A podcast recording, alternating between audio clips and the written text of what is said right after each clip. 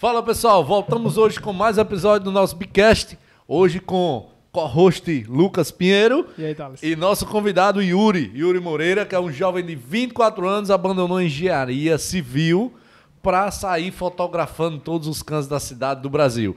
E aí nós vamos bater um bate-papo com esse cearense arretado e trocar uma ideia com ele, falar aqui sobre fotografia, sobre empreendedorismo, sobre gestão, sobre arte de modo geral. Então, para manter essa tradição, vamos abastecer as nossas canecas hoje com o nosso suco Bia, que mandou de presente pra gente. E aí a gente volta para depois da vinheta para fazer nosso tradicional brinde. Roda.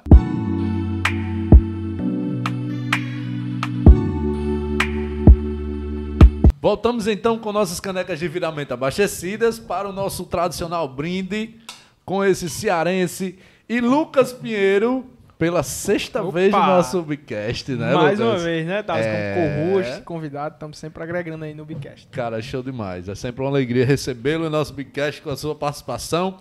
E hoje com Yuri, tabuleiro do norte, no Ceará, mora em Mossoró desde 2016.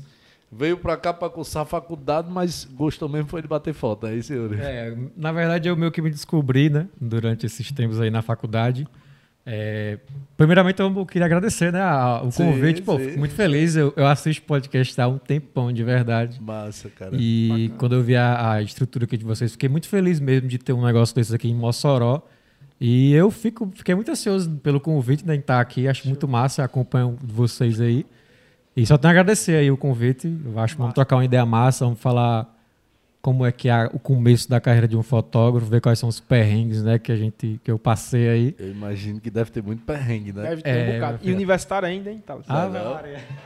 Universidade é bicho que sofre. Mas estou muito feliz em estar aqui. Eu espero trocar uma ideia massa mesmo com vocês sobre empreendedorismo, sobre foto, dar algumas dicas aí e alguns macetes que eu peguei com o tempo mesmo, porque ninguém me ensinou nada, não. Eu fui atrás e, e tentei conquistar o que é meu mesmo. Massa, autodidata. Isso. Vim do Ceará, uma cidadezinha do interior, Tabuleiro do Norte. Tem 30 mil habitantes. Eu conheço o Tabuleiro do Norte. Conhece? Vizinho ali, Limoeiro, né? Isso, Cidade dos É, Caminhoneiros. Pô, Conheço, é, conheço. cidade de gente bonita, meu filho. Legal. Misturado lá. Mas é, o meu primeiro contato mesmo assim com, com a câmera foi como a maioria das pessoas, uma câmera da família, aquelas Cybershot 7.4 megapixels, que o pessoal fazia as fotos do Orkut, postava lá, a viagemzinha da praia. Aí minha família tinha, sempre teve uma câmerazinha. E esse foi meu primeiro contato mesmo com, com câmera. É, e eu gostava de fazer vídeo, fazia uns videozinhos aqui e editava. No, na época era o Movie Maker, é o programa do Windows. Vixe. Ave Maria, quando eu olho para trás e vejo como é que é, A é um evolução, programa de né? edição hoje é, é, a muito mesma coisa de um designer usar o Paint, né? Maria. É tipo assim, o- as câmeras digitais, elas apareceram ali, sei lá, 2004, 2003, se eu não me engano. Dois- 2003. Eu lembro bem porque minha filha nasceu em 2004 e estava bem na febre dessas câmeras digitais. Sony, Isso. né, acho que a Sony né, largou bem na frente ali também, eu lembro bem. Samsung também já tinha Isso. câmera. Bicho, era uma evolução muito grande, né? Porque celular tinha, não era nem megapixel, era VGA a câmera Isso, de celular, né? E aí veio um megapixel, sei lá, 1.3. Então, cara, já era uma evolução O gigantesca. cartão de memória era desse tamanho. Era assim. compridão assim, né? 2 GB de máximo do cartão de memória na 2 época. GB. Quando tem um cartão de 2 GB, bicho, era foda, mas tipo. Dava pra passar o final Tinha de semana na praia ali. 256 mega. Um Dá negócio pra assim. tirar um total de 10 fotos. Só Não, que na, época, gente. na época do filme, bicho, que Não, a gente tinha só tava 35 acostumado- poses e... É, Ah, exatamente. Tinha acostumado a ter um filme com 36 poses, era o máximo, eu acho ali, quando tinha, né? 24 e 36, era Isso. muito os padrões. Quando você pegou uma câmera com digital, com um cartão de memória, 256 megas já cabia, sei lá, umas 200 fotos. Foi um salto gigantesco. Gigantesco, cara. E hoje em dia, com as novas câmeras DSLR, as mirrorless, que são as câmeras mais compactas ainda, rapaz, eu fico cada vez mais impressionado com o avanço da tecnologia, porque hoje a câmera que eu uso, ela, é- ela cabe no bolso, se eu tirar a lente. Massa. Mas a, a potência de uma câmera dessa, que faz 4K, que tem um sensor estabilizado, enfim, é um papo meio nerd, mas Sim. eu meio que acompanhei um pouco a tecnologia das câmeras, mas eu nunca tinha visto, até a, vim morar aqui em Mossoró, eu nunca tinha conseguido ver a fotografia como uma oportunidade de negócios. E hoje eu sou muito grato à fotografia porque eu acho que. Acho não, tudo que eu conquistei mesmo que eu tenho hoje é graças a uma pequena câmera. Que massa, bicho. Tô com a terceira câmera agora, tô fazendo uns upgrades e pô, muito feliz mesmo. É, a fotografia realmente abriu muitas portas, me fez conhecer muita gente, me fez ser uma pessoa mais comunicativa. Porque eu, digamos que quando eu vou fazer um ensaio de alguém no estúdio, eu tenho, eu nunca tinha visto a pessoa na minha vida. E eu tenho pouco tempo para poder convencer ela que ela pode confiar em mim e que a gente vai fazer umas fotos boas. Sim. E isso é muito importante, você quebrar o gelo da pessoa. Verdade. Tem gente que chega nervosa. Enfim, a fotografia me fez melhorar em vários aspectos e eu sou muito grato mesmo. E é isso aí. Massa. Isso tudo, quanto tempo faz que você fotografa? Cara, eu comecei, eu estava no sexto período da faculdade, faz quase quatro anos que eu comprei a minha primeira câmera. Quando eu comprei, eu não sabia nem ligar. Eu levei pro. Você comprou por quê, então? Vamos começar a história? É, Vamos vamos, lá. lá. É, começou quando eu peguei a câmera da família, então aquela coisa, gostava, mas não tinha noção de que isso podia se tornar um negócio. Até que um amigo meu, lá da minha cidade, Ramon Larry, um, um cara que tinha uma câmera dele que a gente levava para fotografar nas festas, e ele fez uma foto minha que eu achei muito legal, de longe, assim, com a lente de zoom. Aí eu olhei aquela foto e fiquei, pô, que massa. Que massa mesmo. A qualidade, que, que Eu nem sabia que eu estava sendo fotografado ali de longe. Até que depois ele me convidou para fazer um, um ensaio em, um- em estúdio mesmo, com as luzes, assim. Aí ele fez uma foto minha e eu fiquei, pô, que massa. Se você era o modelo. Isso. Eu- Ah. Eu sempre gostei de foto- me fotografar, eu acho muito legal. Pro meu Instagram mesmo, pessoal. É legal ter umas fotos boas, isso, Sim. de certa forma, ajuda você em diversos aspectos. Sim, se vender, né? Ah, ah, Hoje eu me vendo como fotógrafo. Na época. E o interessante é que você começou a criar um portfólio de si mesmo, né? Era um É. portfólio de foto de si mesmo. Isso, quando eu comecei mesmo a fotografar, eu fazia só fotos minhas. Eu comprei a câmera mesmo para melhorar as minhas fotos no Instagram e para tirar fotos de qualquer outra coisa. Ajudava a pegar umas gatinhas? Não, aí eu não, não gosto de misturar esses pontos, não. Não, é, é isso é um É uma ponto que... qualidade a mais, né? É uma qualidade. Não, tem umas fotos legais, ah, ajuda, com certeza. Ajuda. É igual o Tá, cara que beleza. toca violão, né? E é o cara descolado ali da turma. Sim. Não, com certeza, é, fotografar ajuda você a conhecer muita gente e- Massa. e, tem umas fotos legais, com certeza Com certeza. ajuda mesmo. Dá mais curtida, né? Mas é, eu gosto sempre de dividir, sabe? Eu Não, não gosto de misturar as coisas, não. Eu acho que é importante mesmo ser mais profissional assim. Não, não misturar as coisas, não. Mas vamos lá. É, ele tirou umas fotos minhas, eu gostei. Aí na época eu tinha um iPhone 8 Plus, que era um celular, o celular do ano. Que eu tinha ganhado do meu pai. Aí eu pensei, pô, e se eu vendesse meu celular, pegasse um, um celular inferior e comprasse uma câmera? Porque eu não trabalhava, não, tinha dinheiro, né? E peguei nessa pilha essa, na minha cabeça, eu peguei e vendi o celular para uma mulher, uma, uma cabeleireira aqui de Mossoró. Aí comprei minha primeira câmera. Na época eu não sabia ligar, de verdade. Eu, eu fui no campo da UFESA e eu olhei assim, meu Deus, não sei de nada, não sei de nada. Eu- De a partir daí eu comecei a estudar de verdade. Foi aí que eu fui aos poucos, meio que deixando a faculdade de lado, porque eu vi que eu gostava. Na minha vida toda eu gostei de mexer com coisas de internet. É, na época eu administrava páginas do Facebook de jogo, assim. Eu sempre gostei de, de- de mexer com internet. Eu sempre tive muita facilidade. E isso me ajudou demais. Aí levei a câmera para o FES, não sabia de nada, liguei lá, comecei a estudar e tudo que eu sei hoje vem da internet mesmo. Não, não Massa. fiz nenhuma faculdade de audiovisual, cinema, enfim. Hoje em dia eu tenho até vontade, mas tudo que eu sei hoje veio da internet mesmo. E quando eu percebi que eu precisava reinvestir para queria uma lente nova, queria uma luzinha, aí eu não tinha dinheiro, eu percebi que eu precisava tornar a câmera um, um meio de, de negócio, né?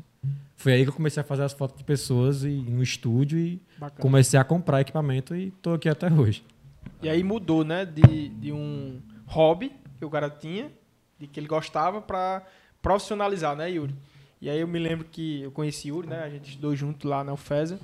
E eu me lembro que você tinha um quarto pequenininho onde você fazia suas fotos e o seu cenário era só uma parede escura, igual Uma parede daqui, preta. Né? Isso. Só uma parede preta. Manchada. É, e eu me lembro que você disse também que eu- é, lá no início do seu Instagram, você- hoje você cria conteúdo também, né? Pra, pra Uhum. galera que gosta de fotografia.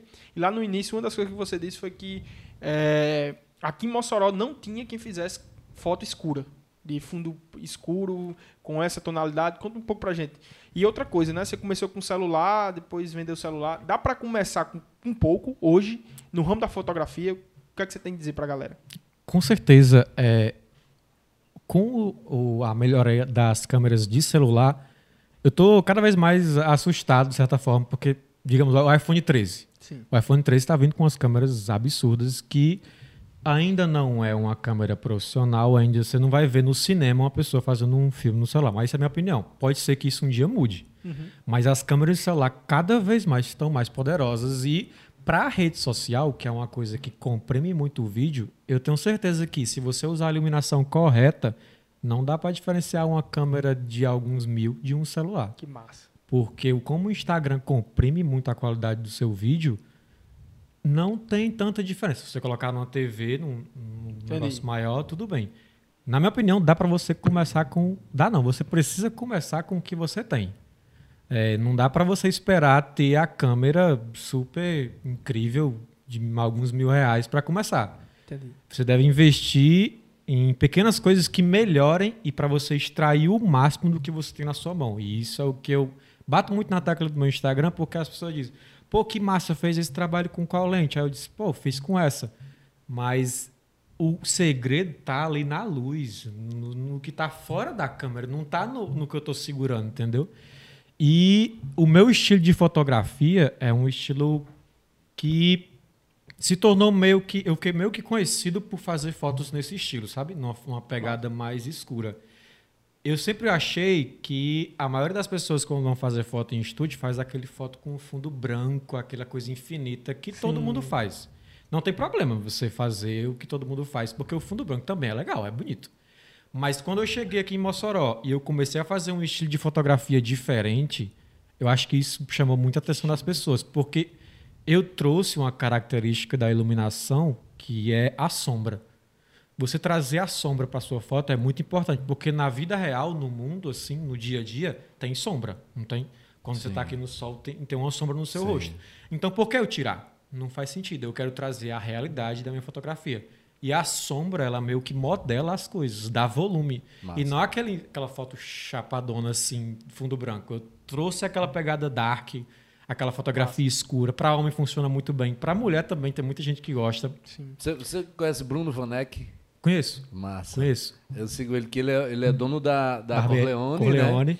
Mas ele fotografa, assim, eu acho muito massa. Expertise dele, é, né? Inclusive, ele, ele postou ontem uma, uma fotografia que ele fez de um... De um é, cara, lembro já o Era nome. tipo um whisky, um, uma bebida. bebida. Eu Isso. vi. Você viu essa daí? Eu vi. Cara, e os contornos de luz, de sombra e tal. Inclusive tem um tutorial ele dizendo lá o que, que ele usou, qual luz usou, não sei o que e tal. Muita expertise dele, porque pro negócio dele e para quase todos os negócios que existem no mundo, você precisa fazer uma boa foto. Aí quando você tem o seu negócio e você faz a própria foto, é muito massa, porque você é. não precisa de um fotógrafo.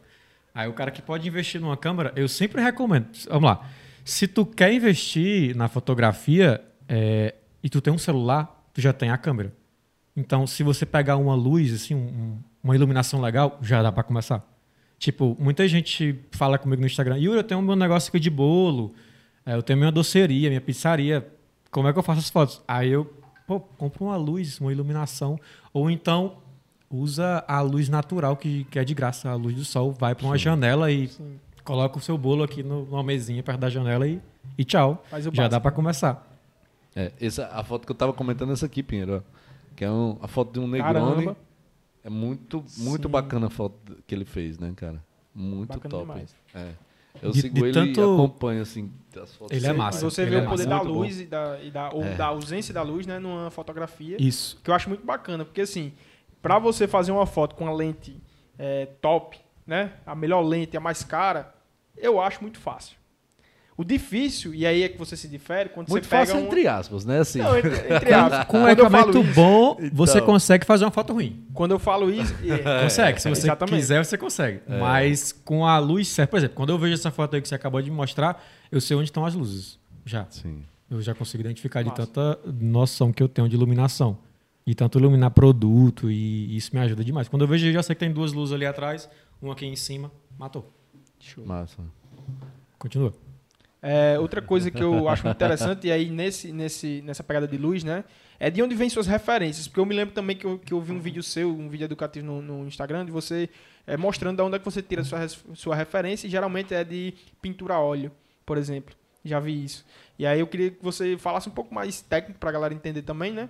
É, de onde vem sua inspiração e como a galera pode expandir seus horizontes e aumentar sua criatividade, não se limitando ao cenário que ele vê da fotografia e as referências que ele vê na, na fotografia. Pô, isso é muito massa. É, eu acho, assim, que cada pessoa consegue carregar uma bagagem cultural. Por exemplo, os filmes que você assiste, você consegue entender é, uma característica de cores de fotografia, você consegue entender de iluminação com os filmes que você assiste. E isso é muito massa, porque não para você se inspirar a fotografar, você não precisa só ver fotos. Você pode ver um filme e outras coisas, uma revista. E isso tudo ajuda. Eu gosto, de, eu gosto de citar a pintura porque foi onde começou. Os pintores, eles meio que, que desenhavam a luz com, com as cores e isso é muito interessante. Tem um pintor muito famoso que é o Rembrandt, que ele ficou conhecidíssimo por criar nas, nas pinturas dele uma, uma, uma espécie de iluminação que gera um- um- uma luz aqui triangular. Se você quiser até pesquisar depois aí. Sim. É, é uma, uma luz que eu gosto muito de usar. E eu gosto de trazer é, elementos de fora para unir a minha fotografia. E a pintura eu acho muito interessante. Eu fui em São Paulo, no, no Museu de Arte. Cara, eu fiquei lá observando. Meu amigo, o cara, há não sei quantos anos atrás, ele, ele sabia iluminar sem ter a luz ali, só pintando. E não tinha nem o celular. Pô, não tinha nem a câmera é de muito, um megapixel. é muito incrível isso, bicho. Então, eu sempre busquei. é, tudo que eu, que eu faço na- durante a minha vida, sei lá, um jogo que eu jogo, eu gosto de trazer as características das cores do jogo para minha foto. É, os filmes que eu assisto, série, tudo isso influencia na sua bagagem cultural e cada pessoa tem a sua bagagem. Isso é muito importante, porque, por exemplo, eu gosto muito de fotografar com outros fotógrafos. A gente se junta e cada um faz a sua foto. E a gente gosta de olhar assim e ver como cada pessoa vê a- o objeto que a gente está fotografando. E é incrível como cada foto é diferente. Sim, tem e é uma a mesma coisa. diferente, É né? a mesma coisa, é o mesmo Ah, objeto. Então, cada pessoa fotografa de um jeito diferente, porque cada pessoa olha para certo objeto de um jeito diferente. Então, referência, bicho, você. é, se tu tá preso, assim, não tá conseguindo criar, vai ver outra coisa totalmente fora da fotografia. Vai ver outra coisa que muitas das vezes eu consegui trazer inspirações para mim, para o meu trabalho, para meus vídeos, para meus roteiros, tendo um, um- assistindo uma coisa nada a ver, às vezes um jornal. Sim. E isso é muito massa porque é, sai da rotina você buscar inspiração em outros lugares. E eu gosto muito de fazer isso e me ajuda bastante na hora de criar. Imagino. E você estava comentando mais ah, anterior, anteriormente que quando você comprou a câmera não sabia nem ligar. Pra você ver. E aí, vamos lá. E agora você está falando de luz, A, B, C, D, inspiração, museu de artes e tal. Como essa caminhada do, do- de ligar a câmera, não, não, não fez curso e etc e tal, beleza. Mas como é? Foi pro Google, pesquisou, YouTube. co- Como é que funcionou isso na prática, assim, pra mim entender? Yuri? Cara, é, eu realmente não sabia ligar a câmera. Eu fui pro campo e demorei um pouquinho para entender onde é que configurava as coisas, porque eu nunca tinha pego numa câmera assim para eu mexer, eu só tinha olhado assim de longe. Mas, cara, tem tudo na internet. Se não tiver em português, tem em inglês. Para tudo que você quiser aprender, tem alguém que está ensinando. Às vezes é até uma criancinha de 12 anos com a voz lá, o microfone estourado mas praticamente tem tudo na internet. Eu fui pesquisando por partes como configurar uma câmera manualmente, porque a sacada do negócio é você saber configurar tudo no manual. Você deixar a câmera no automático, que nem os celulares fazem quando você abriu sua câmera aí, nem sempre a câmera pensa do jeito que você pensa. Ela vai Sim. pensar a melhor forma para ela. Mas a melhor forma para ela, às vezes, não é a forma melhor para o que eu estou fotografando. Por exemplo, se eu estou fotografando um esporte, eu sei que a configuração é totalmente diferente de uma pessoa que está parada. A velocidade, enfim, aquelas configurações de câmera precisam ser diferentes. E quando você coloca tudo no automático, a câmera vai pensar do jeito dela. Então a primeira coisa que eu treinei mesmo foi como mexer na câmera no modo manual. E alguns fotógrafos não usam o modo manual. Tem certas situações que você precisa, por exemplo, estou filmando aqui um político, ele vai entrar, ele está no meio da rua aqui, no sol forte, e vai entrar numa casa, as configurações de luz não são as mesmas. Por isso que você às vezes deixa no automático para não perder a situação, ok. Mas quando você tem um pouco mais de tempo para pensar, o manual é, é o segredo da coisa. Porque quando você modela a luz e configura ela é, da maneira que você quer, você consegue fazer fotos incríveis de qualquer coisa. Às vezes eu brinco que eu gosto de pegar um objeto nada a ver e fazer uma foto super foda. Tipo, às vezes eu fico brincando com minha gata, eu tenho uma, gatinha que eu, sempre que chega equipamento novo, eu boto ela no banquinho do estúdio e vou testar. Mas, de certa forma, eu fui buscando é, mergulhar mesmo na fotografia e buscar boas referências de pessoas que estavam dando certo no mercado, pessoas grandes mesmo. Tanto aqui do Brasil, o Brasil tem muita gente é, realmente foda na fotografia e no vídeo, como de fora. Como eu falei, é, se não tiver em português, tem em inglês ou em qualquer outro idioma, tudo que você quiser aprender. Hoje eu tenho vontade de fazer um curso da área mais para agregar mesmo e aprofundar, porque é importante, sim. Ter, é... Questão de currículo também, né? Ter um, um, certificado, sei lá, tem que, de certa forma. Ajuda em algumas coisas, mas hoje, com um portfólio bem definido no Instagram, você já consegue muita coisa. Massa. Muita coisa mesmo. Falar em portfólio, fala um pouco mais pra gente, né? Você já falou sobre sua caminhada, seu começo de aprendizado, aprendeu muito sobre manual. E aí, quando você aprendeu e começou a construir seu portfólio, eu vejo hoje, por exemplo, que é, você não tem um nicho específico, você faz um pouco de tudo.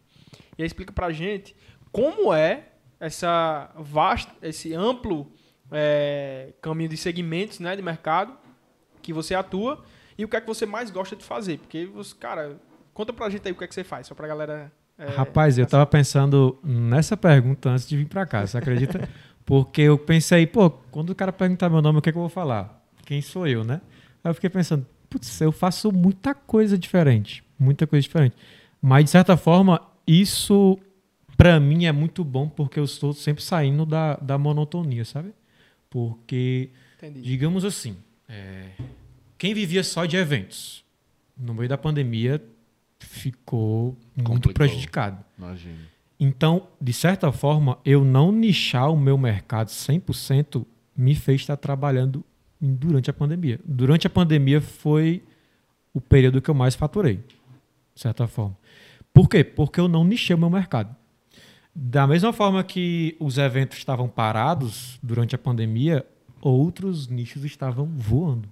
Por exemplo, precisava gente... fotografar produtos para divulgar no digital, né? Sim. Imagino que deve ter aumentado mais ainda a procura. Pô, agora eu preciso mostrar meu produto no digital, então preciso fazer fotos legais, preciso, Perfeito. Né? A Exatamente. quantidade de negócios que, que nasceram na pandemia. Por exemplo, eu fotografei muita hamburgueria que abriu. A galera abrindo o próprio negócio para fazer o dinheiro Sim. deles. É, vamos lá. Eu não nichar o meu mercado foi uma opção minha, apesar de eu já ter escutado várias vezes muitos fotógrafos e profissionais da área dizerem que para você se tornar muito conhecido, você tem que se especializar em algo. De certa forma, eu concordo. É, quando você foca 100% numa coisa, você fica melhor. Mas hoje, para o mercado de Mossoró, a oportunidade que eu achei foi não nichar 100% do meu mercado. Eu Sim. gosto de fazer mais algumas coisas do que outras, mas hoje eu estou atuando em várias áreas. Vamos lá. É, eventos, festa, fiz aí a festa de Zé Vaqueiro, fiz o baú do Tatiguel, fiz... Uh, formatura, casamento. Isso a gente está falando de fotografia, mas e vídeo na também. verdade é fotografia e, e vídeo, vídeo né? Pois é, e isso já é outra coisa que a galera bate na tecla, porque não, não tem um fotógrafo e um videomaker que seja bom nos dois. Dizem, dizem, né? Mas eu acredito muito que você consegue fazer um trabalho bom, apesar de é, tipo assim, é o mesmo, é a mesma câmera, é a mesma câmera que filma, é a mesma que fotografa. Mas realmente você tem que estudar bastante para entender os dois, porque são equipamentos semelhantes, mas o vídeo tem o áudio, o vídeo tem outro. O vídeo tipo, se move as coisas, não é não está estático. Né? Então, não nichar o mercado foi uma opção que eu tive para me adequar ao mercado de Mossoró, que em alguns aspectos está em crescimento, tem algumas áreas que não é tão forte assim como, sei lá, se quiser comparar com uma cidade grande, tipo São Paulo, enfim não dá para comparar. Mas aqui está um mercado muito bacana, está crescendo bastante. Tipo, falei de eventos, mas eu também faço marketing político. Eu fiz uma, um trabalho recentemente com uma campanha majoritária lá no, em Boa Vista, no norte do país. Foi uma experiência Roraima, incrível. É, Roraima. incrível. Roraima, Roraima, Boa Vista. Meu amigo. Tem bi lá em Boa Vista. Inclusive, o bi tá, tá em todo canto, meu amigo. Então, marketing político, é, eu faço alguns trabalhos, inclusive para agências de publicidade, tipo a 2HC, que é uma agência que eu fiz esse trabalho para eles lá em Boa Vista, do Hélito e do Ramon. Aqui em Mossoró tem várias agências que eu atendo eles, é a, a Elephant Publicidade, Legal. a 360, enfim. Ter conhecido essa galera das agências também ajudou demais, porque a publicidade foi outro ramo que se manteve durante a pandemia. É, a gente fazia muito conteúdo para supermercados e redes de supermercados. E o supermercado na pandemia teve uma alta gigantesca, de. Gigantesco. Dizem que em torno de 30% aí de faturamento, só para tu ter ideia. Ou seja, a publicidade para essa galera estava rolando solta. Sim. Ah, fotografia de estúdio, pessoas, enfim. Hoje eu só não. Tem algumas coisas que eu não gosto muito de fazer, porque eu não tenho tanta. Assim, tipo fotografia newborn com bebê. Eu não tenho tanta prática, assim, requer um entendi. cuidado maior, é uma coisa que eu não investi até agora. Mas moda, tipo os vídeos para Dornilson, que participou aqui do podcast, Sim, do faço os podcast. vídeos para ele. Inclusive fez, falando agora, retornando ao evento, você fez o, o clipe de Aline. Aline- foi? Aline, isso. Aline teve aqui também com a gente, um alô aí pra Aline e David. Pô, gente boa, eles dois. Demais, Fiz cinco cara. clipes para ele e, enfim, é, eu dei uma circulada em vários, vários setores. Eu gosto, eu gosto muito de Comida também, né? pô, fotografia de alimentos. Eu fiz vários cardápios. Fiz do Seu Masa, fiz do Rash, que é um restaurante do Oitava Rosado. Combi Fit, Combi Fit, Só Pudim. só, pô, só pudim. bom demais, bom demais. Então, eu sempre gostei de estar experimentando as coisas, porque é uma experiência muito diferente você sair da comida e ir para um político e sair do político e fazer uma foto com outdoor. É, para mim, essa jogada de estar me adequando a cada mercado é muito bom e eu tenho essa facilidade. Por isso que eu aproveitei isso e não deixei o mercado. Mas se você perguntasse hoje o que eu gosto mais de fazer, Com certeza eu iria perguntar. Eventos, festas, eu É, gosto muito de é, festa. É, bacana. Gosto muito de festa. Comida, fotografia de alimentos e entre produtos também. Produto é muito legal. E. ah, pô, é muita coisa. Eu- é, moda também, né? Você fez Moda, muito, moda é al- muito é, bom. alternativo e tal. Você tem algumas. Eu acho que Skull King, Skull King né? Ceará. King é uma loja de roupa. Enfim, É, a, a gente faz muita tricks. É, Pô, tá aqui. Cara, falando de Trix, Massa. um alô aí pro meu amigo Chesme. É, falando de Trix, você, é, e também já voltando pra festas, né? Você disse aí que gosta muito de fazer festas. Uhum. Mas aí, me diga uma coisa, qual é o tipo de festa que você prefere? Porque eu, eu sei que você começou com alternativo, né? Psytrance, Rave. alter- rave, Rave. e tal. E agora tá fazendo forró, tá fazendo vários eventos. O cara é super é, polivalente, né? Assim, é, festa rave eu gosto, porque eu gosto da música, sabe? Da, da eletrônica. E fotografei também o show do Vintage quando teve aqui lá Sim. no Termas Hall. Pô, que Sim. festão. Massa. Que festão mesmo. É, eu gosto de festa, bicho.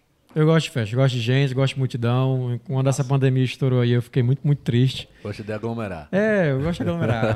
gosto de estar no meio da galera, tô muito feliz. Pô, festa é um ambiente muito feliz. né? Universitário. Pô, pô, Com ô, certeza. festa ali na, na- no bode, festa do Sim. bode. Mas, pô, festa é festa. Festa eu é festa. imagino, eu imagino. Yuri, como é que você vê hoje a importância do, de um fotógrafo, de uma boa fotografia, com esse aumento né, um- do mercado de um modo geral, sobretudo o mercado digital? A gente vê hoje muitas em- empresas migrando cada vez mais para o digital, né? Então, você, você é, já não tem mais, em muitas vezes, o cliente dentro da sua loja, dentro da sua empresa. Então, você precisa mos- mostrar o seu melhor produto, a- da melhor forma, o seu produto para as pessoas que estão em casa. Então, é, como é que você vê esse, esse aumento e qual a importância da fotografia dentro desse mercado digital que a gente vive hoje? Cara, muito boa sua pergunta. É, hoje, quando você vai comprar alguma coisa, você tem que ver a foto. Então, pra mim, todo mundo precisa de foto. Desde o cara, a pessoa que, ah, terminei a minha faculdade, agora eu vou entrar no mercado profissional, você tem que ter a sua foto lá, você é arquiteto, você é engenheiro, enfim. Pra mim, o legal é que todo mundo precisa de foto. Todo mundo tá aqui precisa de uma boa foto, seja para um crachá, uma foto 3x4, aquela clássica, ou para manter o seu LinkedIn, as suas redes sociais atualizadas. Adianta você chegar no- na rede social do cara e ser uma foto, sei lá, muito antiga, o cara nem barba tinha. Pra mim, a foto é, e o vídeo também. A foto e o vídeo, é, esse tipo de conteúdo, é, tá numa crescente gigantesca há muito tempo. Com a internet aí é, trazendo a, a globalização e unindo mais as pessoas, a foto tem se tornado algo cada vez mais importante. E eu, eu fico muito feliz quando eu vejo que as pessoas estão percebendo isso. Eu não fico preocupado em a pessoa aprender a fotografar que nem eu faço. Eu não fico preocupado. Eu fico feliz quando eu vejo que cada vez mais o conhecimento sobre a fotografia, é, a luz, está se tornando mais Difundido, né? Todo mundo Difundido. tem acesso à informação. isso, né? é, para mim, eu só tenho a ganhar com isso. Eu não me preocupo. E eu vejo isso é, com grande importância, principalmente quando está fazendo lançamento. Vamos lá. Está fazendo lançamento de um produto na internet. Você precisa de uma boa foto. Eu já vi vários negócios, por exemplo, quando você abre o iFood. Tu abre o iFood e tu vê uma foto mais ou menos daquela comida e já, você já não fica mais aquela coisa. Mas quando tu vê aquele fotão. Tipo, tem várias fotos minhas aí no iFood e ninguém sabe. Eu imagino, eu imagino. Tem, é engraçada a história do Airbnb, né? É, eles, quando começaram a plataforma, uma das dificuldades que eles tinham para locação, né? Era justamente essa questão da foto, porque o próprio é, usuário fazia uma foto, fazia de qualquer jeito e tal, e postava lá, e então tinha uma grande dificuldade de, sei lá, pegar o ângulo, não pegava direito, não entendia se a câmera era grande, se era pequena, se tinha ar-condicionado, se não tinha, enfim. E aí, uma das, das estratégias de growth né, que, que o Airbnb utilizou foi exatamente isso. Ele contratou fotógrafos profissionais que quando você colocava lá, né, o- os anfitriões colocavam à, disposição lá de- da, da, da hospedagem e aí eles ganhavam a, a fotografia feita por um profissional e de certa forma isso motivou e foi algo que acabou assim disparando as locações no Airbnb quando eles começaram a ter fotos mais profissionais. Lógico que hoje, devido à escala né, que houve, que tem o Airbnb, hoje não, acredito que não, não- eles não impossível, façam né? mais esse trabalho, é quase que impossível. E também já está muito mais difundido o mercado, já está muito mais eh, desmistificado, porque antes era muito, né, assim, era muito místico. A É. galera tinha medo, receio, tinha que ir pronto, inseguro, né? Hoje em dia está muito mais. Mas aí foi uma das estratégias de growth do Airbnb foi ter o fotógrafo, o profissional fotógrafo para aqueles anfitriões. Então assim, até trazendo para dentro do mercado digital, acho que isso muitas empresas podem pegar esse case lá utilizado né, pelo Airbnb e trazer para dentro da sua empresa como uma estratégia de growth dentro da sua empresa, de crescimento, de, de escalabilidade. Se eu tenho uma foto bem elaborada, e aí trazendo mais uma vez para o nosso Bigcast, a gente teve aqui com Ana Browne, né, que, e aí ela foi uma das coisas que ela mais comentou aqui, e certamente foi uma estratégia de growth dela no início da carreira de ter fotos muito bem né, com- né? com a luz muito boa e tal, e você tá rolando lá no Instagram e via aquele negócio chocolate descendo, e ela partindo um negócio e eu dizendo, meu amigo, como é que o cara não compra um negócio? Exatamente. o cara é com fome, aí vê um negócio daquele ali, quem gosta de doce, então, cara, lógico, a calda de chocolate escorrendo e tal, tal, tal vídeo e foto, tudo, né? isso é, tudo isso é estratégia, pô. Pois é, pô. Tudo isso é estratégia. Você, a gente chama de porn food, que é o Sim, pornô de comida, que você deixar aquela calda escorrendo, é, aquela coisa lambuzada que às vezes a gente olha assim, pô, dá Muito vontade. bacana, né? E tu falou do Airbnb, pô, foto para arquitetura é muito interessante, eu tenho feito ultimamente. É, são lentes específicas que não distorcem a imagem que nem uma GoPro, mas ao mesmo tempo ela deixa o ambiente maior. Ou seja, para você estar vendo o quarto lá, às vezes não é tão grande quanto parece, e a fotografia meio que ajuda você a ter uma visão mais ampla, sem distorcer. Acho muito importante você não, não precisa mentir, enfim, tu não precisa deixar a comida maior, mas aquele ângulozinho que favorece, isso ajuda demais. Sim, ajuda a vender melhor. né? Claro, claro. Ajuda a vender melhor. Não é você. não- acho que seja uma questão de enganação ao cliente. Não é isso. Mas é uma questão de venda mesmo. de- Isso. né? De tem, portfólio tem, mesmo. Tem fotos que conseguem estragar um produto bom, mas Sim. tem fotos que conseguem valorizar muito um produto que você não dava nada, assim, às vezes. Eu mas acredito. a fotografia vem para isso mesmo, é para mostrar o melhor do seu produto. E isso que é massa. Seja tem do momentos, hotel. que, tem momentos que você é convidado para fazer fotos e você, quando chega que vê o produto, você entende que tem que ser vídeo. Como assim? Não entendi. Repete. Sei lá, cara, eu quero que você faça umas fotos para mim. Beleza. E aí, umas fotos do meu produto, sei lá, dessa caneca. E aí, quando você chega lá, você diz, rapaz, caneca eu posso fazer as fotos, vai ser massa, mas seria mais interessante se nós fizéssemos um vídeo da caneca, porque isso mostraria melhor, porque eu entendo que são dois serviços diferentes. né? Isso. O vídeo, cara, o, pô, é, você tem mais chances de, de convencer porque ele é mais duradouro. o vídeo, na minha opinião, ele tá, ele tá crescendo acima da foto. Hoje, quando eu vou comprar alguma coisa no AliExpress, a primeira capa do produto é um vídeo. Sim, Um cara. vídeo explicativo. Sim. O vídeo ele tá crescendo bastante. Tipo, é, 80 dizem que 80% do tráfego da internet hoje em dia é só vídeo. Até o Instagram meio que soltou uma nota dizendo que ia se tornar uma rede social mais de vídeo e não de foto. Porque o vídeo ele tá meio que crescendo um pouco acima da foto, apesar da foto ser essencial. Uhum. Mas o vídeo ele tá numa crescente Até gigantesca porque a também. gente viu uma crescente de uma rede social que são só vídeos, né? Que é o Que é o TikTok. TikTok. TikTok. É, e outra, ser algo mais é, impulsivo, instantâneo, porque a gente, a nossa geração, a nossa geração Y, Z, enfim, eu não sei qual, mas é, a geração mais recente e cada vez mais dos anos 2000 A minha cá, geração, você 2005. quer dizer, né, Pinheiro? A sua, Thales? Isso, É. a nossa, a nossa. Então, a nossa geração. e eu nem me encaixo, porque é a galera que nasceu dos anos 2000 pra cá, né? Sim. É um pessoal muito imediatista. Isso. Então é uma galera que precisa ver conteúdos rápido e precisa ver muito.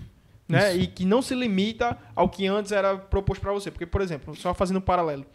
Antes a gente tinha uma televisão que propunha ali um agrado para você, você era obrigado a- assistir o que ela mandava É. durante o tempo que ela delimitava. Hoje não, você assiste o que você quiser, na hora que você quiser, durante o tempo que você quiser. Tanto é que hoje, é, podcast eu assisti no Flow, né? que, é, inclusive, os caras dizem que o canal de cortes faz às vezes mais sucesso do que o próprio coisa, Sim. porque são jovens que assistem curtos. e eles assistem muito mais essas pílulas de, de, Isso. de conteúdo. E por isso que o TikTok cresceu tanto. Porque são pílulas ali de conteúdo que você vê a todo momento e que sobrepôs, por exemplo, as fotos no Instagram.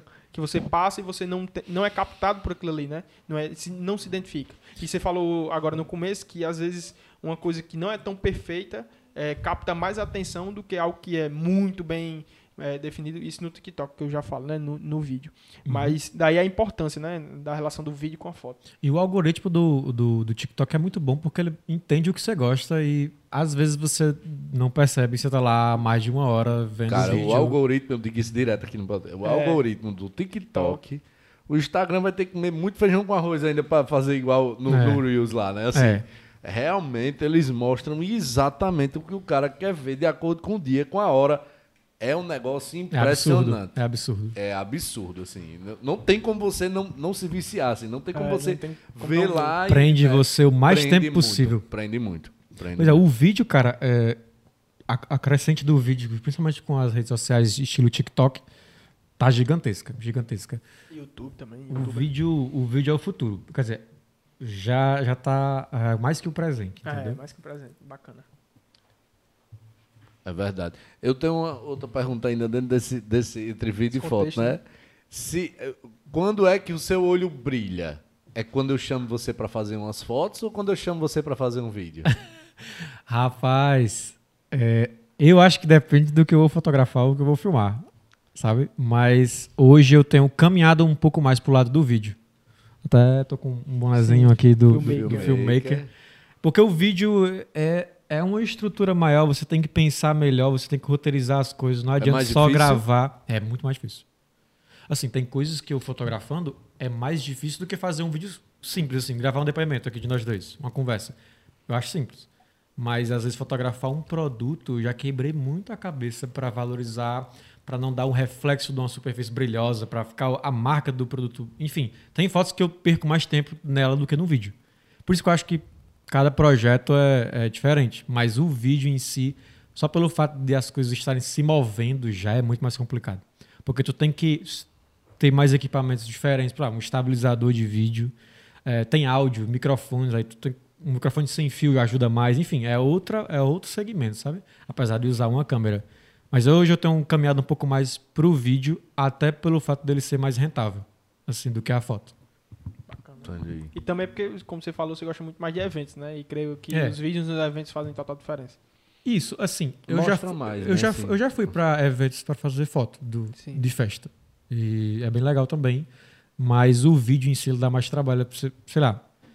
Eu sempre, quando eu vou cobrir um evento, eu levo mais, mais uma pessoa para me acompanhar para filmar. Vai ser uma segunda câmera. Enquanto tô lá em cima do palco, tem um cara lá embaixo pegando os fogos subindo, pra gente não perder nada. Sim. Sempre no começo de uma festa, as primeiras músicas é onde você tem que prestar mais atenção, que são as principais músicas, é onde a galera gasta os fogos. Enfim, é onde tem toda a animação da chegada do artista. mais alto, Isso. né? É o momento principal ali de gravar uma festa é ali no comecinho.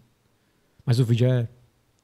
O vídeo é foda. Como é que você co- como é que você consegue precificar assim? Porque eu entendo muito que assim você falou que o vídeo é mais rentável e tal, mas tipo, eu entendo muito que a fotografia, o vídeo também, assim, é muito arte, né? Eu, eu, eu encaro, Sim. cara, eu acho que o fotógrafo, inclusive com é, a, a chegada das câmeras digitais e dos celulares super poderosos, com câmeras poderosas, é, o mercado de fotografia, o mercado de fotógrafo em si, esse- essa profissão, não foi atingida. E sim foi atingido aquele que só fazia foto. Mas o artista em si, ele não foi atingido. Pelo contrário, é, é meio que separou o joio do trigo, assim, na minha visão, sabe? Acho que o Eu cara concordo. que. O cara que batia uma foto mais ou menos ali, eu fazia de conta no automático, PP 3x4, esse cara aí tá fora, não existe mais. Eu vou bater uma foto 3x4, preto no branco. O cara bate com o celular, tchau. Mas o artista, que é o que vai fazer o jogo de luz, que ele tem uma visão diferenciada do restante da maioria da população, digamos assim, esse cara está cada vez mais em alta. Pelo Sim. contrário, está cada vez mais em alta.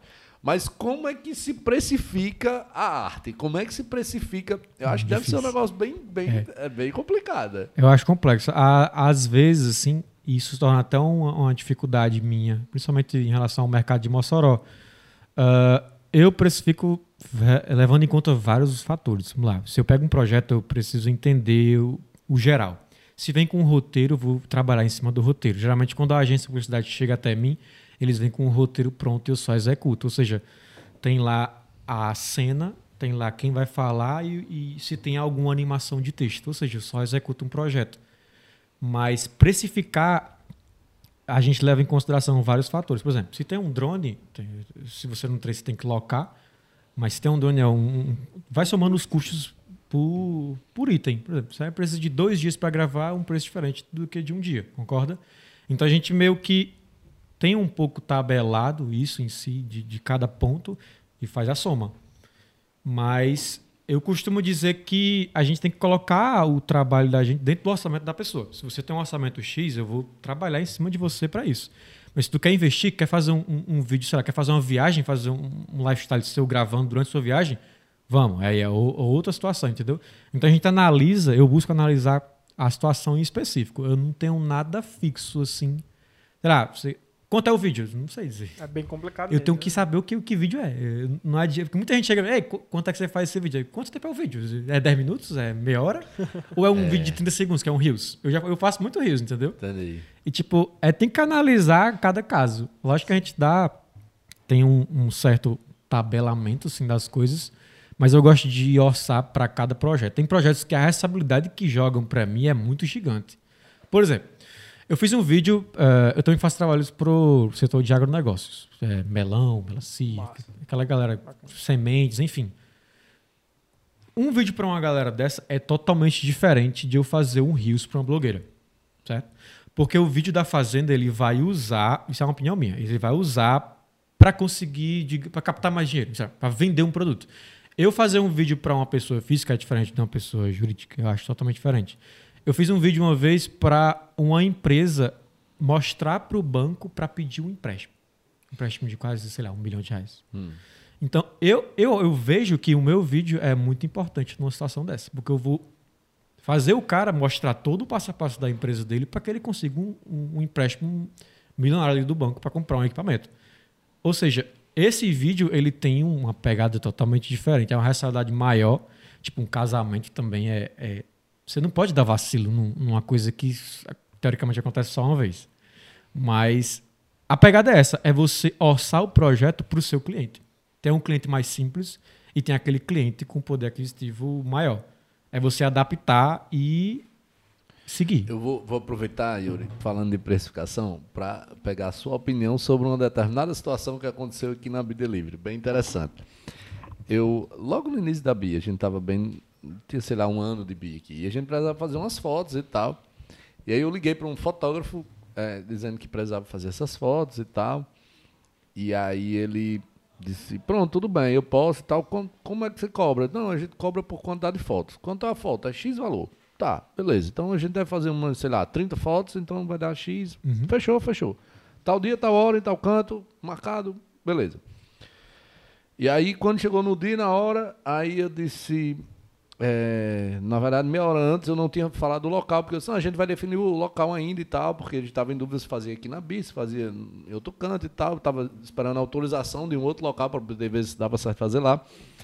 E aí eu liguei e disse, pô, cara, beleza, vai ser aqui na BI mesmo as fotos. Aí, na BI? BI Delivery? Eu disse, é. Ah, não, bicho, então eu trabalho para BI, então não dá certo aquele preço que eu combinei com você, não. Aí eu disse, por que é para BI não pode o preço? Como- não estou entendendo. Disse, não, é porque para a empresa eu cobro mais caro. Ai, Mas é a mesma foto. assim. pois é, porque você entendeu? Eu disse, Peraí, vai. É pra, Assim, por é, que para BI Delivery tem que ser mais caro? Como assim, Major? eu acho que o cara é, ele, ele esqueceu de, de coletar as informações antes, né? De massa orçamento. Eu sempre se era uma gosto foto de. comercial, se era uma É. foto, né? Assim, acho que, que Eu acho que é, tem que ser combinado, esclarecido que o cara tá, o serviço que o cara tá prestando. Se ele chega pra você e diz assim, o preço é tal, cara, Não pode mudar. diz que o preço é Não- esse, eu não acho- pode mudar. É. Agora, se ele diz assim, cara, é o seguinte, depende. Se for uma foto comercial para sua empresa, geralmente eu cobro isso. Por esse motivo, por esse motivo, por esse motivo. Se for uma foto pessoal para você, aí eu cobro isso por esse motivo, por esse, por esse. Eu acho que ele errou só na, na- no briefing, né? Dele É, coletar as informações, porque você mudar o, o- o preço assim em cima da hora é complicado. Por isso que eu sempre gosto de conversar bastante com o cliente, entender mesmo o que ele quer e quem é ele. Porque tem clientes que têm empresa, mas o cara quer uma foto pessoal. Então o uso dele é só para o Instagram dele aqui. Mas agora tu vai colocar a foto no outdoor, tu vai colocar a foto numa revista, aí eu tenho que analisar direitinho, porque a responsabilidade é diferente, na minha opinião. O, Você vai gerar um Cana- retorno pro cara bem maior, né? mas se vai gerar retorno, eu acho que o eu. valor agregado para aquilo ali é diferente. Com certeza, com certeza. Mas aí o cara errou só em não esclarecer e deixar pra você claro. Aí eu acho que, ele- principalmente assim, eu acho que eu focaria bem nessa questão da responsabilidade da foto. Porque, pô, se. se não que o cara vai fazer um negócio meia, meia boca, assim. Não que Não. vai fazer meia boca. Mas eu acho que o cuidado é maior ali. O detalhe, eu vou no detalhe do detalhe do detalhe. eu Sim, vou isso. Tal, entendeu? Então acho que é, a- o fato de ser mais caro ou mais barato, não porque é para empresa ou porque é para pessoa física, ou se- mas sim pela necessidade e de onde vai ser utilizada essa foto. Eu acho que, por exemplo, você pega um evento é, que o cara toda semana faz o mesmo evento, por exemplo, e aí você vai fazer umas fotos, você vai fazer e tal, tudo bem, é uma responsabilidade. Mas como você comentou, um casamento, cara, só se casa uma vez, pelo menos em tese, né? Só Por isso que eu disse que. É. Em tese. Só se casa uma vez. Com o mesmo, as mesmas pessoas, né, só se casa uma vez. Então, acho que o detalhe, a responsabilidade é muito maior. De você pegar um clique ali no momento do sim, no momento da aliança, não sei o quê. Você não vai ficar repetindo. Ei, peraí, tira a aliança, bota Não de dá, novo. não dá. que- Não dá. Ou você pega na hora, então acho que deve ser mais caro, imagino eu, um, um casamento que tem tantos detalhes para ser clicado que são únicos, De né? responsabilidade. A responsabilidade é muito maior. Eu tenho que fazer backup, tenho que colocar na nuvem pra não perder Sim. arquivos. Pô, quando eu saio de um, de um casamento, eu coloco os cartões dentro da minha alma, entendeu? É, É, muito mais responsabilidade. Imagina se o cara perde um cartão daquele ali no. no ou- Você vai dizer, o- você vai dizer o quê? Ou, é, Você vai dizer ou o quê? roubam. Eu acho que também eu acho que o que É. faltou nesse sentido aí, nessa situação, é outra, outra visão, eu acho que. Eu não sou do ramo da fotografia, mas eu acho que trazendo uma visão mais é, gerencial, dele entender também a questão da recorrência. Por exemplo, eu vou fazer uma foto para você. Será que esse cara pode me tornar um potencial cliente recorrente? Se eu Sim. vou fazer uma foto de empresa, provavelmente eu vou fazer mais de uma foto para esse cara. Vou fazer uma foto hoje, vou fazer uma foto no final do ano, vou fazer uma foto e por aí vai. Porque pode ser um evento da empresa. Então Uhum. todo evento ele vai me chamar. Isso. Mas se eu for pra, pra pessoa, tipo, raramente a pessoa vai lhe chamar mais de uma vez pra fazer uma foto. Cara, tira uma foto aqui eu na praia. Ele não vai ficar chamando você toda a vida pra fazer a mesma foto na praia. É. Com certeza É, não. Então, assim, acho que falta um pouco é, a visão marqueteira e também comercial do negócio, né? e trazer isso É, não dá tá ser só artista, né? É. Não, a- empreendedor. e, e aí que tá, porque ah, os boletos chegam, os equipamentos é caro e tu tem que se preparar. Por exemplo, quando eu comecei, bicho, eu não era organizado, não sabia quanto entrava, não sabia quanto saía, eu só comprava. Só, ah, equipamento tal, vou juntar para trabalhar, comprei, pronto. Sempre era assim. Hoje em dia eu, eu tento ser muito mais organizado porque a gente sabe que ser um profissional autônomo, assim, liberal, se você não, não se organizar, a pancada chega. Tipo, quando a pandemia começou, cara, é, eu fiquei meio desesperado no começo. Porque perdi algum- alguns clientes, assim, a galera foi saindo. Alguns clientes das agências também foram saindo. E a gente tinha que se reinventar. Muita empresa quebrou, né? Muita empresa Porque quebrou. tu- A gente tinha que se reinventar e a organização financeira é, pelo amor de Deus, é muito importante para quem é autônomo. Você saber quanto entra, saber quanto sai, saber ter a sua reserva. Hoje em dia eu penso muito assim, sabe?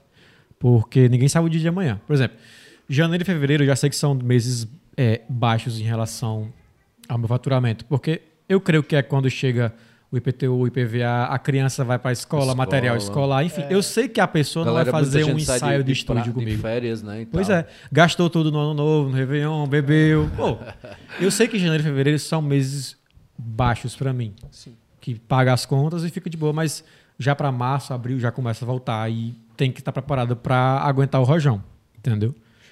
Ser organizado financeiramente é um ponto muito, muito importante. É, principalmente pra quem abandonou a faculdade. Pra...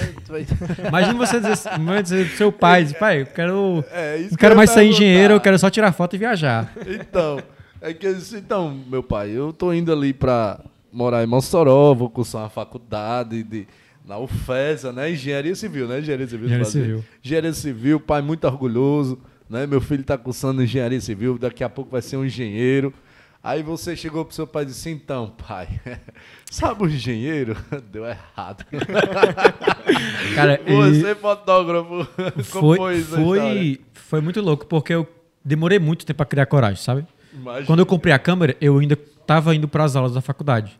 Eu meio que tava me descobrindo na fotografia, tava gostando. Até por conta do futebol, né? Que você comentou aqui. Do, Sim, Você batia sim. as fotos lá do Isso. futebol dele. Começou aí no fotografando o americano. Mas aí, quando eu percebi, é, passou, sei lá, o terceiro, quarto mês que eu tinha a primeira câmera e eu comecei a cobrar, assim, eu lembro que foi muito louco, porque tava lá no, no jogo dos petroleiros, aí eu nunca tinha vendido nenhuma foto na minha vida.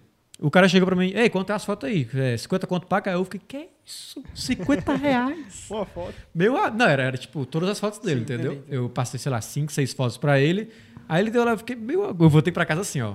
Com Mas a 50 nota. reais era massa, porque Pra quem nunca tinha ganhado nada, meu Estudante, amigo. Era né? estudante, meu amigo, isso aí dava tanto a Rio. É. pô, aí eu dei o start, né? Assim, pô, esse cara, eu nem, ele nem sabia que eu existia, eu só tava lá com a minha câmera e eu consegui vender e sair de um jogo com 50 reais na mão. Foi aí que eu dei o start e comecei a cobrar para reinvestir nos meus equipamentos, porque eu sabia que se eu fosse esperar ganhar do meu pai, sei lá, da minha mãe, para eles darem dinheiro para mim, eu não sabia que eu ia demorar muito para comprar um equipamento, né?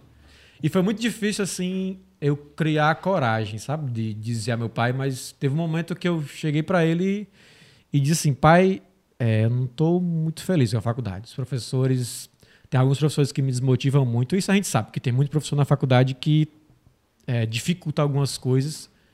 E, sei lá, tem, tem muita gente na faculdade que às vezes eu acho até que não está feliz, mas isso não vem ao caso. E eu cheguei para meu pai e disse, pai, eu, eu queria mesmo era viajar e tirar foto do povo. tirar foto do pessoal, viajar e, e é isso. É, eu tenho certeza que, de certa forma, ele, na hora que ele soube disso, ele, a família tem um certo medo, né, de, de dar errado. E na época, cara, eu tava, eu tava no sexto indo pro sétimo período. Tipo, faltava dois anos para eu terminar o curso. E sempre foi o sonho da minha família me ver formado. Mas aí, quando eu comecei a estudar fotografia e quando eu comecei a, a, de certa forma, ganhar o meu dinheirinho ali, pô, fiquei muito feliz, porque eu sempre quis ser independente. Todo mundo quer, né? Ter, ter a sua liberdade financeira. Daí, quando eu cheguei para meu pai e disse isso, eu tenho certeza que ele ele reagiu bem, mas por dentro talvez ele não. Ele teve um certo medo, minha mãe também. Até que eu lembro de um dia muito importante para mim, que foi quando eu estava voltando do jogo de futebol lá de Recife, que eu tinha uma prova. no outro dia e eu não tinha estudado. Só que eu tava lá com as fotos, lá, eu tinha que editar as fotos para entregar a galera no tempo. Eu voltei na top, na, no ônibus com os jogadores e tipo, eu entrei em desespero, comecei a estudar na volta, entendeu? Porque eu não tinha, não tinha tempo para analisar as coisas da, Eu tava da decidindo, cadeira. rapaz, eu vou viver dessas fotos aqui, ou eu vou fazer minha prova Cara- e viver da minha faculdade. Foi, foi aí quando eu pensei, pô, eu tenho que tomar uma decisão. Porque se eu quiser fazer os dois, eu vou acabar fazendo nada bem feito. Aí eu fui meio que largando cada cadeira aos poucos. A cada semestre eu, eu fui diminuindo as cadeiras, porque eu fui conciliando com a fotografia. Sim. Até que um, o Daniel, da agência Elephant, ele me ele viu minhas fotos no Instagram, ele me chamou para reunião. Aí eu não sabia nem o que ia ser. Cheguei lá, o, o cara queria me contratar para ser fotógrafo. Foi, eu tava com um ano de fotografia. Aí Você cara, já sabia que era fotógrafo? sim, sim. Você ele já se denominava fotógrafo? já, eu já eu tinha, eu foto- fazia fotos dos meus amigos e postava no Instagram e estava estudando, estava entendendo. Foi a partir desse convite dele de prestar serviço para a agência dele que tudo começou. Foi aí que eu decidi largar a faculdade e, e chutei. Isso foi final de 2018, 2017. Acho que por aí. Não, 2018. Final de 2018, 2019. Por aí.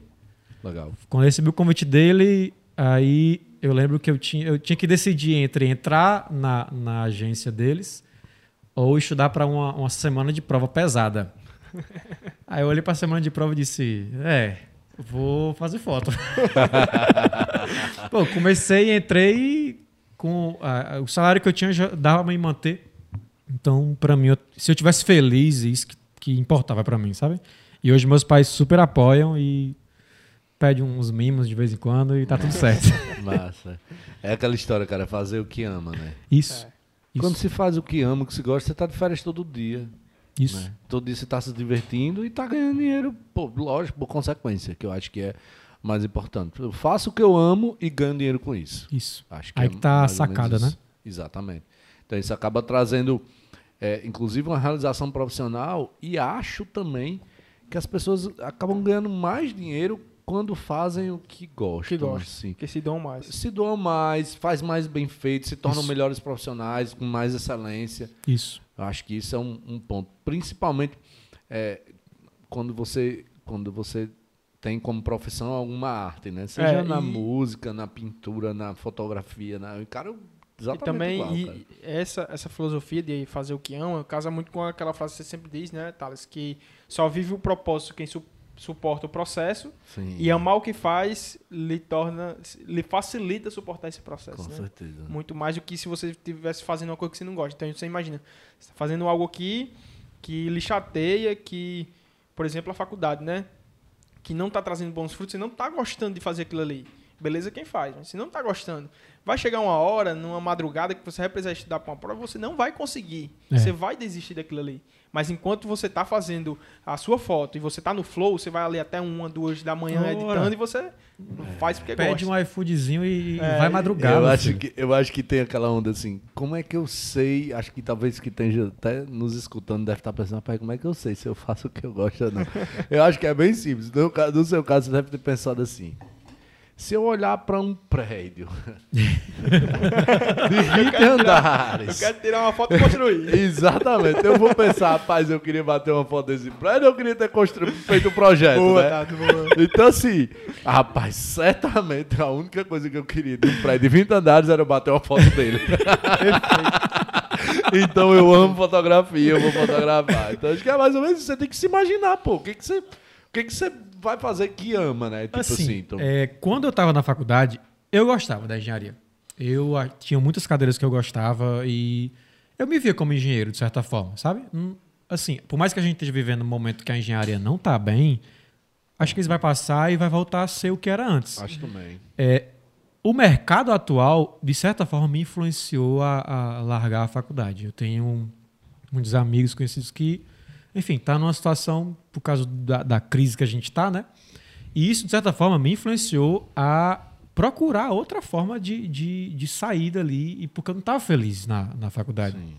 E quando eu contei pro meu pai que eu não estava feliz, é, eu tive o apoio dele e meti aço em estudar. Fui ver no YouTube e estudar, meu amigo. É, largou a faculdade para não estudar? Não, eu estudo todo dia. Todo Sim. dia eu vejo alguma coisa, tô por dentro de tudo que acontece no mercado, assim, lançamento, tô aí.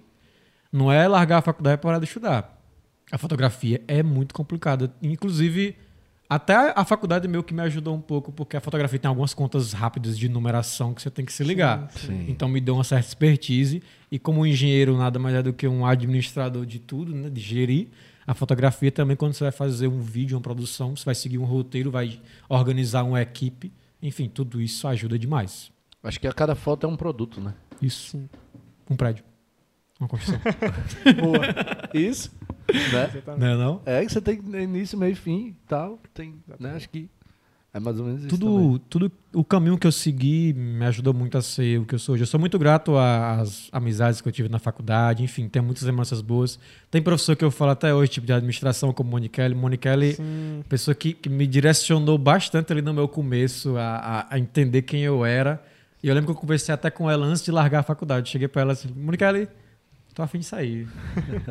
Engraçado, né? Uma das poucas cadeiras que a gente tem sobre empreendedorismo. É administração e empreendedorismo.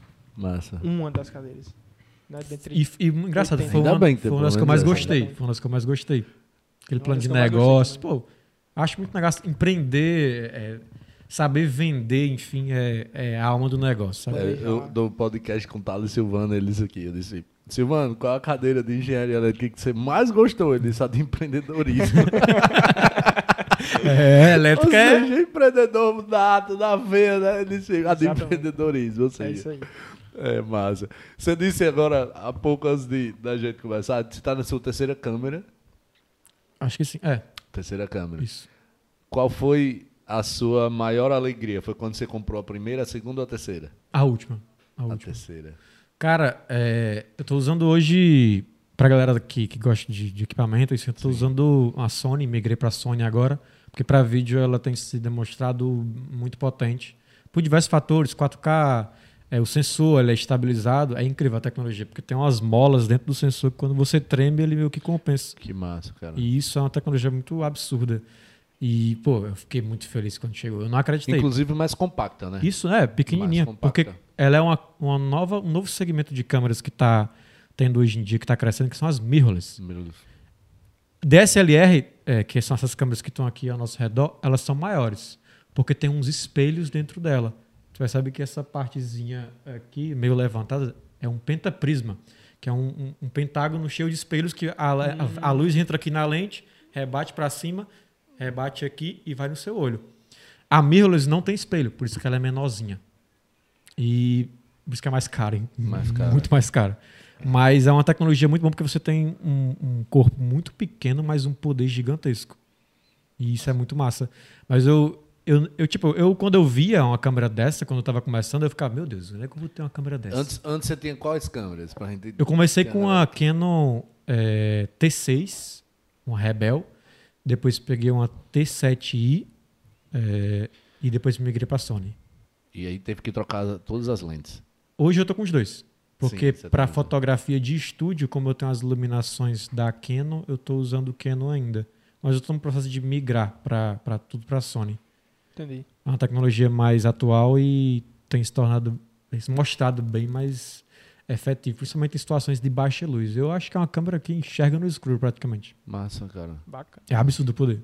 É absurdo. Massa. É interessante isso aí, porque, assim, vem se reinventando no mercado, né? A Sony.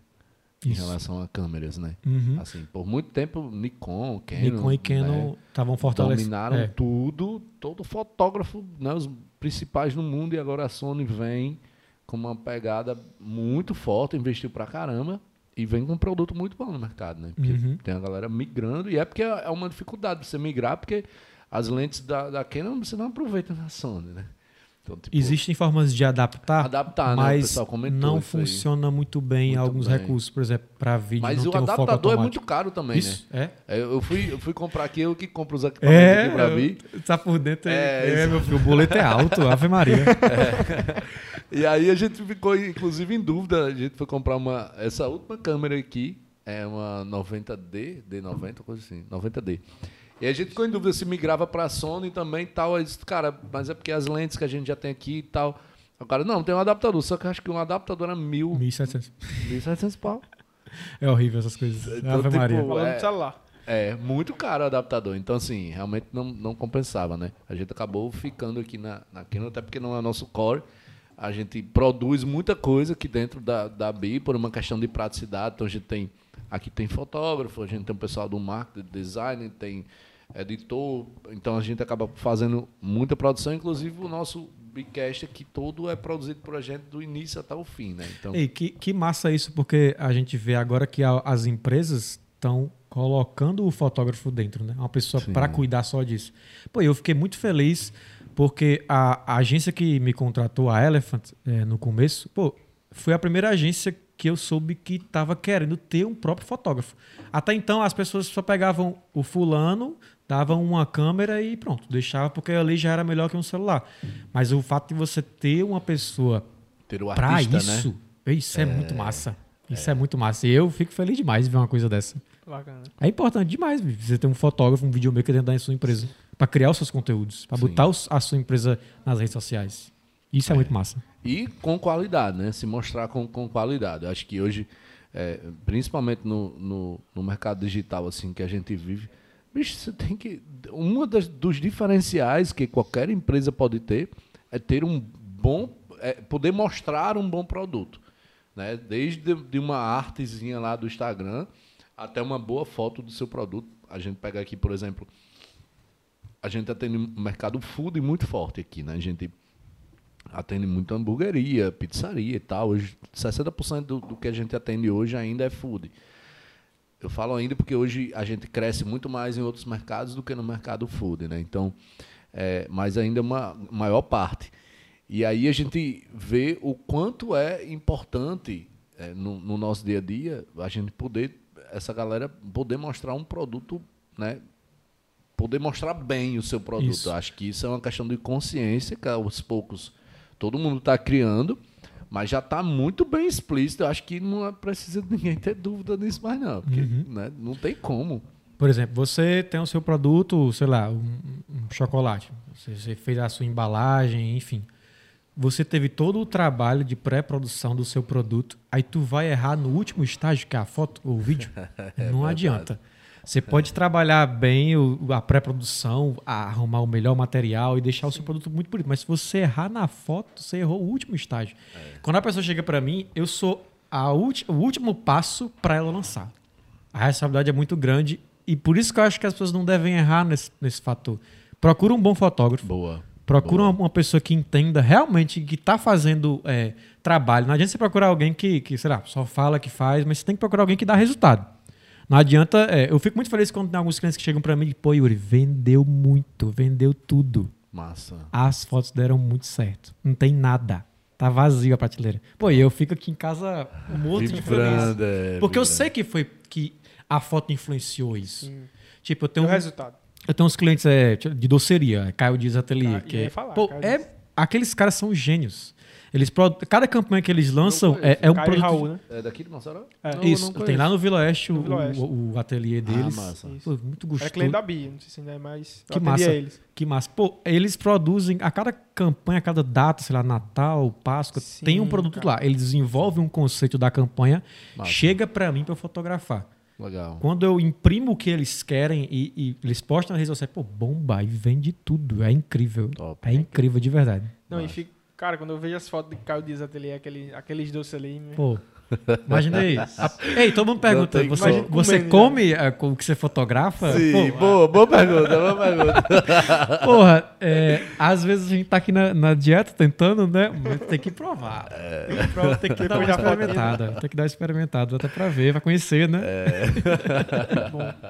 É difícil de resistir, viu? Com certeza. Cara, massa. Yuri, é, tem alguma frase ou alguma mensagem que você queira deixar para quem está iniciando no ramo de fotografia? É, dá pra começar com pouco, dá para começar com o seu celular. Se você realmente quer aprender, procura estudar. Vamos lá, pega o seu YouTube e coloca lá composição fotográfica, como configurar a sua Peraí câmera. que eu no- vou anotar aqui. Vamos anotar. Anota aí, vamos lá. Agora vai anotar. É, como configurar a sua câmera no manual? Se tu tem um celular, a- provavelmente tem um modo Pro da Pro. câmera. Então, analisa aquele modo e estuda para que, é que serve cada coisa. Na fotografia manual, você tem três pilares que você tem que aprender a fotometrar. É a abertura da sua lente, eh, o ISO, que é a sensibilidade do seu sensor à luz, Bacana. e a velocidade do obturador, que é o tempo em que a sua foto vai ficar, o seu sensor vai ficar exposto Tá à bem. luz. Ou seja, se eu tenho esses três parâmetros e eu sei configurar, eu consigo fazer aqui uma foto das estrelas, da- com uma constelação, e consigo fazer uma foto de um produto deixando um fundo escuro, sendo que está tudo as luzes acesas. Ou seja, a sacada está aqui, você estudar composição, você estudar como configurar a sua câmera no manual para extrair o máximo do equipamento que você tem e boas referências. É, você buscar pessoas que, que lhe inspirem e que façam fotos que você goste, porque você tem que fotografar o que você gosta. É, isso é muito importante. Se você estiver fotografando uma coisa que você não, não tem muita identificação, dá um passo para trás. Por isso que você fotografar o que você gosta ajuda demais. É, eu comecei fotografando lá, é, natureza, tipo, eu fotografava animais, entendeu? Tipo, bichos. Ah, cara, eu gosto de fotografar pássaros. É muito irado. Imagina Acho fazer uma massa. expedição, ir pra África, fotografar. Pô, deve ser irado. Mas, no geral, é, composição fotográfica, você arrumar os elementos da cena para que cada elemento não esteja sobrando ou faltando. É, configurar no manual e ter boas referências. Eu acho que com isso você consegue dar um Boa. salto gigantesco. Boa. Vou anotar daqui que certamente eu vou Show pesquisar sobre isso. Eu gosto muito disso, de estudar, cara. Massa. Vou aproveitar aqui que a gente tá nesse, nesse assunto do, do que fazer, né? Do, dessa indicação, pra gente fazer um bate-bola aqui rapidão. Eu queria que você me dissesse, já que o terceiro ponto é buscar referências, eu queria que você me dissesse um ídolo. Ou um mentor. É, eu gosto muito do Lucas Pinhel, que é um Lucas fotógrafo Pinhel. brasileiro. Hoje ele tá Vou, vou pegar no Instagram aqui também. Tava morando em Tulum e Massa. é um cara, é um dos principais fotógrafos e videomakers da atualidade hoje e é um dos caras que representam o Brasil produzindo conteúdo para Google, DJ, DJI. Massa. Enfim, ele é uma referência muito boa para quem está começando, principalmente em edição de foto e aplicativo de celular. É uma referência muito boa mesmo. Top. Orgulho. Orgulho de. Acho que. De ter tido coragem de largar o que eu estava fazendo e criar coragem de, de começar uma coisa do zero. Mesmo muita gente rindo e dizendo que não ia dar certo. Coragem mesmo. De, de... Muita gente na faculdade estava com o mesmo desejo que eu de largar, mas não largou. Mas o fato de eu ter tido coragem de tomar o start e fazer o que eu queria é uma das coisas que mais me orgulha hoje. Aprendizado.